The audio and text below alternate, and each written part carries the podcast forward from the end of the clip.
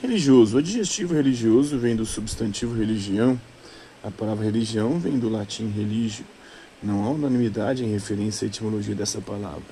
Segundo Lactâncio, escritor cristão falecido em 330 d.C., religio viria do verbo religare, que significa ligar de novo, estabelecer novo laço, relacionamento. Religião seria, nesse sentido, a atitude de piedade e devoção que religa, une de novo os homens, os seres humanos, a Deus. Segundo Cícero, escritor romano pagão falecido em 43 a.C., religio viria é, do verbo relegere, que significa juntar de novo, recolher, retomar, no sentido, por exemplo, de enlear de novo o fio desenrolado de um novelo. Significa também percorrer de novo um caminho já feito, lendo, ponderando, repassando, repassar cuidadosamente o texto já lido, revisar. Relegere é composto de re e legere. Re significa de novo, originariamente retomando, retomado ou retomando. Legere significa escolher, eleger, Selecionar significa também ler, mas ao mesmo tempo insinua a acepção de colher, juntar, implícita no verbo grego legem. Legere, como ajuntar e colher, deve ser entendido no sentido da colheita bem feita, bem escolhida. O ajuntar da colheita não é bem escolher ou selecionar a partir de um critério pré-estabelecido, embora se possa realizar a colheita também como escolha discriminativa, por exemplo, na indústria de produção agrícola é que o melhor de uma colheita é o dom, a graça do empenho da lavoura. O céu e a terra, e no meio o homem, debruçando-se no desempenho diligente de uma colhida. O homem, nesse permeio, cuida e espera o dom é, do nascer, crescer, florir e sazonar da vida que está na semente. Ladear e colher é, pois, o fazer, o perfazer-se da acolhida atenta e cuidadosa.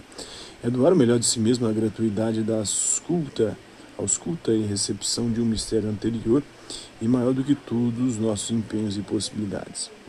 É nesse sentido que Ledgerix, de Ledgerix, Cícero parece entender a palavra, a palavra religião é,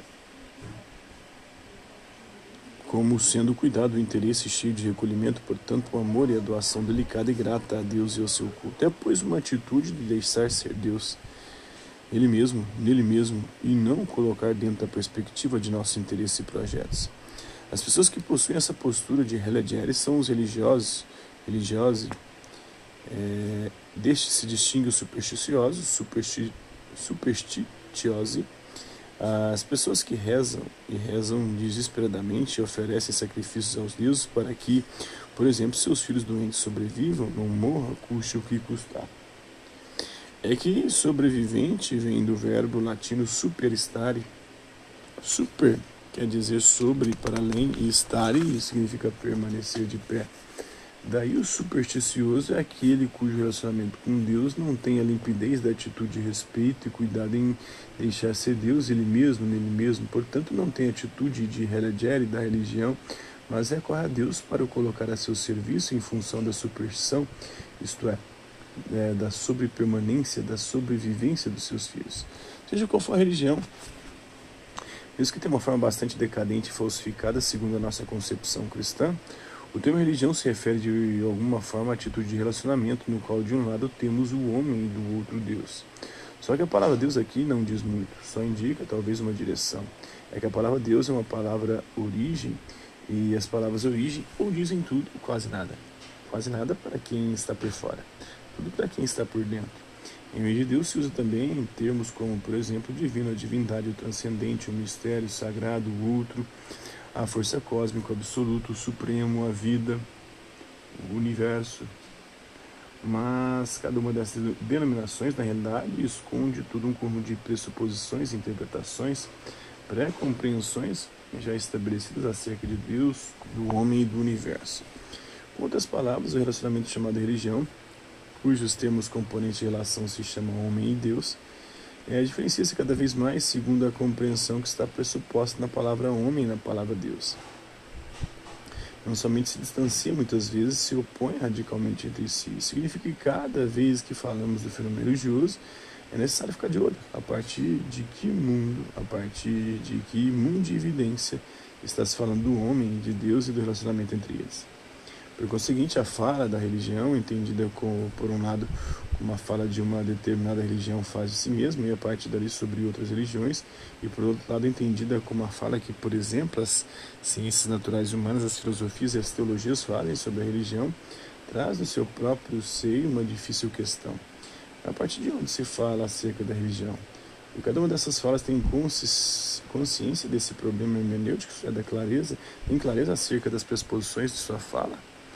Assim, se abrimos qualquer enciclopédia e examinamos é, o verbete religião, encontramos ali uma série infinda de aspectos, enfoques e abordagens acerca da religião. E ficamos atônitos e perplexos diante da complexidade e pluriformidade da fala sobre a religião. Podemos, pois, enfocar a religião etimologicamente, historicamente fenomenologicamente, sob o ponto de vista da psicologia, da sociologia, da filosofia, da teologia, da antropologia, da etnologia. E sobre cada um desses enfoques percebemos que existem diferentes enfoques, conforme escolas filosóficas, ideologias, mundo de evidências, autores, épocas, teorias e hipóteses. Surge assim uma grande interrogação. O que é a religião e seu fenômeno?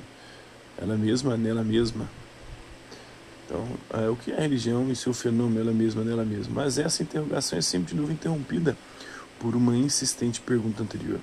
São todos esses enfoques que falam de e tratam a religião e seu fenômeno como se fosse um objeto, uma coisa óbvia ali presente diante deles, lançando sobre ela diferentes julgamentos e opiniões e conceitos de antemão. Qual é, pois, a garantia de que todos esses saberes sabem e fazem jus à religião e ao seu fenômeno?